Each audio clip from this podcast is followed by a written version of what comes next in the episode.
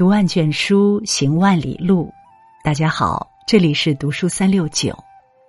今天和大家分享的文章是：今日五一最好的生活方式，五忙一闲。看过这样一副对联：为民忙，为利忙，忙里偷闲，吃杯茶去；劳辛苦，劳力苦，苦中作乐。拿壶酒来。细想来，人活一辈子，忙中有闲，其实就是最好的生活方式。五一已至，趁着阳光明媚、微风正好，经营好生活，打理好自己。从现在开始，该忙的忙，该闲的闲，养好身心，一切都会是最好的安排。脚要忙。一个人的行走范围就是他的全世界。医学之父希波克拉底说：“行走是最好的药。走在路上可以开阔视野，走在路上可以放松心情。人如果长期久坐不动，生命就会像一滩死水般毫无生机可言。走过半生，要学会治愈自己。”用脚步去丈量人生的美好，用步伐去拓宽生活的边界。你的行走范围就是你的全世界。你走的有多远，你的世界就有多大，阅历就有多深厚，日子就能过得有多丰富。这个假期从这两件小事做起，在行走的过程中遇见更好的自己。一。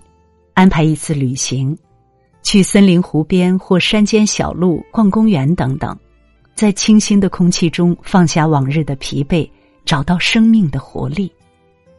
二，闲暇时多去散散步，经常步行锻炼是自律的开始，也是保养身体的良药。人生没有白走的路，每一步都算数。当你走过山川河流，看过万千风光，迈过每一道坎，跨过每一道关，终会迎来新生。眼要盲，当你学会欣赏，看什么都顺眼。毛姆曾提到过一个很深刻的观点：一个人能观察落叶、羞花，从细微处欣赏一切，生活就不能把他怎么样。会欣赏的人能发现生活各处隐藏的美好，能从点滴之间找寻人生的价值。懂欣赏的人永远不会局限在自己的偏见中，只会活得越来越通透。当你学会欣赏万事万物，看什么都会顺眼，眼界宽了，世界就大了。电影《一代宗师》的最后。宫二对叶问说：“练武之人有三个境界：见众生、见天地、见自己。人这一生也应该从这三个方面修炼自己，提升欣赏的能力。一见天地，知道世界的宽广，了解自己的不足，感受伟大与渺小，谦卑处事。二见众生。”学会欣赏他人的优点，取长补短，日益精进自己，开阔心胸，低调做人。三见自我，能够经常审视自己，反思以往的过失，知人者智，自知者明，更加从容。用一颗平常心看待世间所有，所到之处皆是风景，所走之路皆是坦途。手要忙，想都是问题，做才有答案。听过一个意味深长的故事：寺院里，一位徒弟问禅师：“为何这么多年过去了，禅师仍然像初见时那般年轻，不曾有半点衰老？”禅师笑着说：“因为这数十年，我每天都过得很充实，讲学、说法、写字，精力充沛，思想不退。”容貌自然也就年轻了。中年以后，要学会给心中栽下树木，在忙碌中解决问题，保持充足的生命力，才能应对世间万难。打败痛苦的，就是自己的行动力；打败自己的，永远是那句“再等等”。凡事别想太多，先开始做，唯有一直向前走，才能看到曙光。与其持续内耗下去，不如养成这三个习惯，从行动出发，走出焦虑的泥潭。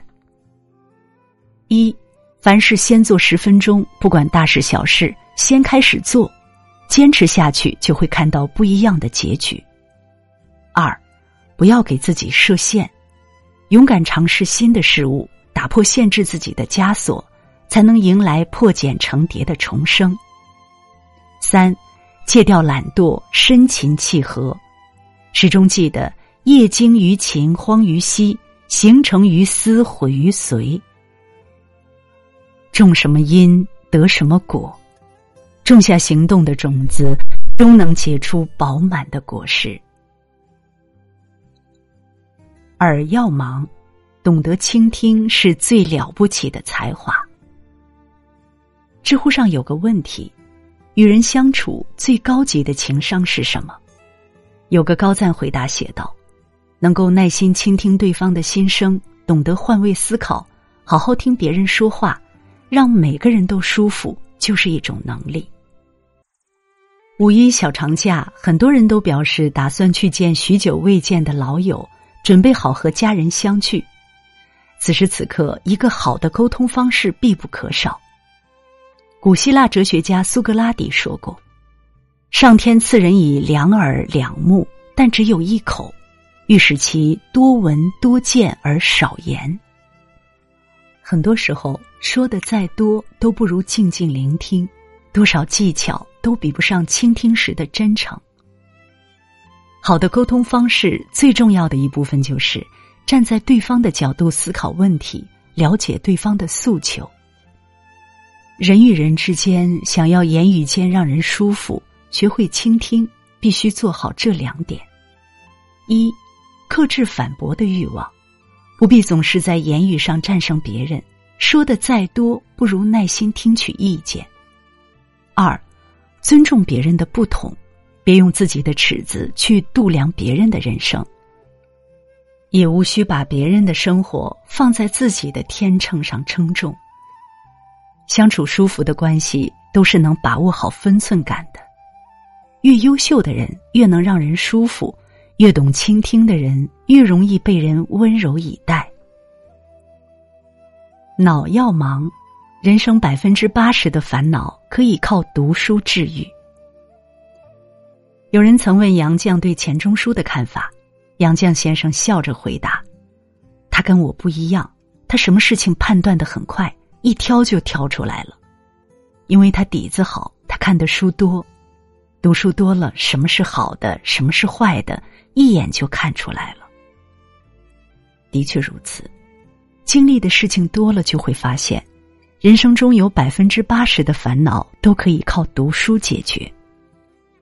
当你的思维不够成熟，大脑空空如也时，痛苦和焦虑也会不期而至。生活常常会被各种琐事牵绊住手脚，人生的困境往往都是因为认知不足。如果不读书，灵魂始终是空虚的，内心的迷茫不安永远如影随形。当你感到诸事不顺时，不妨让自己的大脑忙起来，读一本好书，寻找一个新的方向。一，勤读书，给大脑充电，打破思维局限，遇见更好的自己。二，多记录，将书中所学所得记录下来，及时补充知识盲区。三，常思考，在读书的过程中和过去的自己对话。反省自己的不足。读书的意义大概正是，哪怕身陷泥泞，也依然可以仰望星空。心要闲，卸下你的泪，让心事清零。纪伯伦写过一句很著名的话：“如果有一天你不再寻找爱情，只是去爱；不再渴望成功，只是去做。”你不再追求空泛的成长，只是开始修养自己的性情，你的人生才真正开始。想的太多，心有千千结，对自己只会是一种折磨。心一忙，人就会累，人一累就容易迷失方向。人生不过三万天，背负太多，终会压垮自己。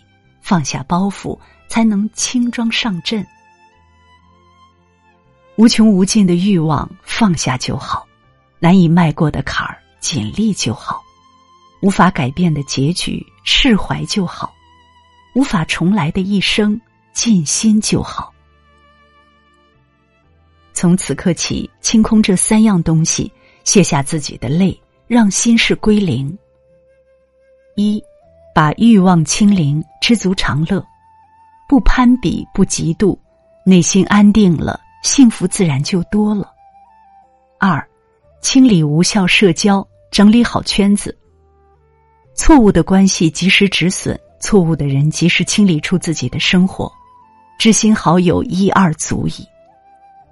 三，清空过往，凡事向前看。既然无处可逃，不如喜悦；既然没有如愿，不如释然。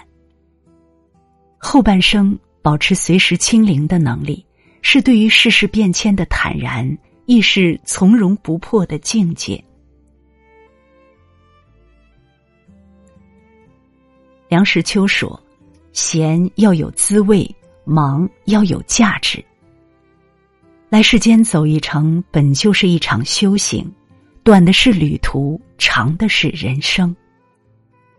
这个假期，别再浪费时间，别再辜负生活。”该放就放，该忘就忘。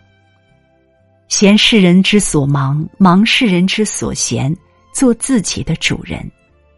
点个再看，愿你阅尽繁华，不失素心，走得洒脱，活得清醒。如果你喜欢读书，喜欢读书三六九，欢迎关注并转发，让我们相约读书三六九，用读书。点亮你的人生。